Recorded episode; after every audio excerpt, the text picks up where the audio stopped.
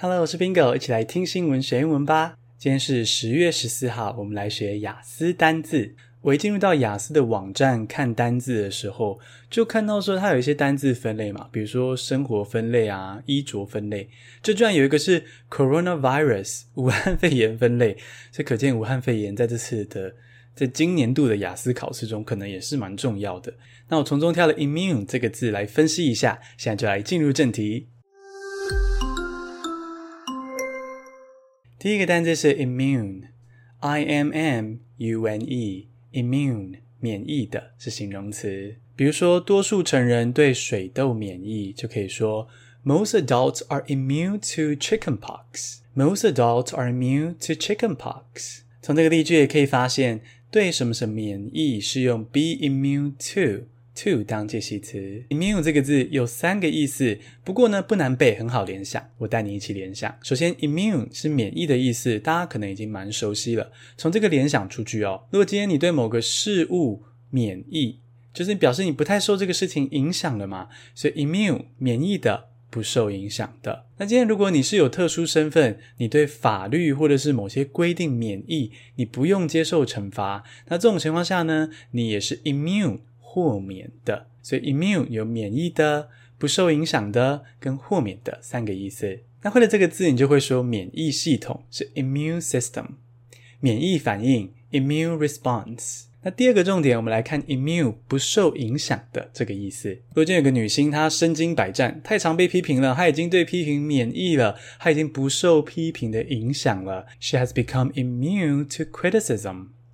She has become immune to criticism。从例句你也可以注意到，immune 当不受影响的这个意思的时候，介系词也是用 to，be immune to。第三个重点则是来看 immune 豁免的这个意思。如果今天你要说所有人犯规都要接受惩罚，没有人应该豁免，你就可以说 No one should be immune from punishment。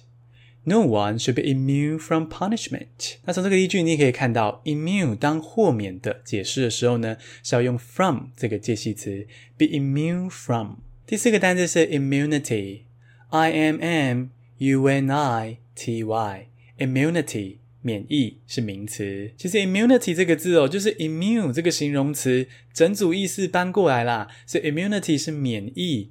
不受影响跟豁免。那今天比如说你想要表示注射这个疫苗，你就可以对流感免疫，你就可以说 The vaccine provides immunity to flu. The vaccine provides immunity to flu. 而会了 immunity 这个字呢，你就知道群体免疫怎么说啦。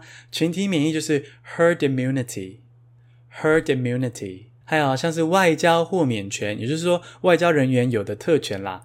外交豁免权就是 diplomatic immunity，diplomatic immunity。第五个单字是 immunization，I M M U N I Z A T I O N，immunization 使变成免疫是名词。比如说政府推出防疫计划，让人民注射疫苗变成免疫的状态。你就可以说，The immunization program helps prevent epidemics through vaccination. The immunization program helps prevent epidemics through vaccination. 所以 immunity 名词是免疫这个状态，而 immunization 名词是使变成免疫这个动作。恭喜你，今天学了五个新单字，还掌握了五个重点。每次认真学习的你，就像一颗小星星，点亮了你未来的夜空。谢谢各位小星星，下次通勤见。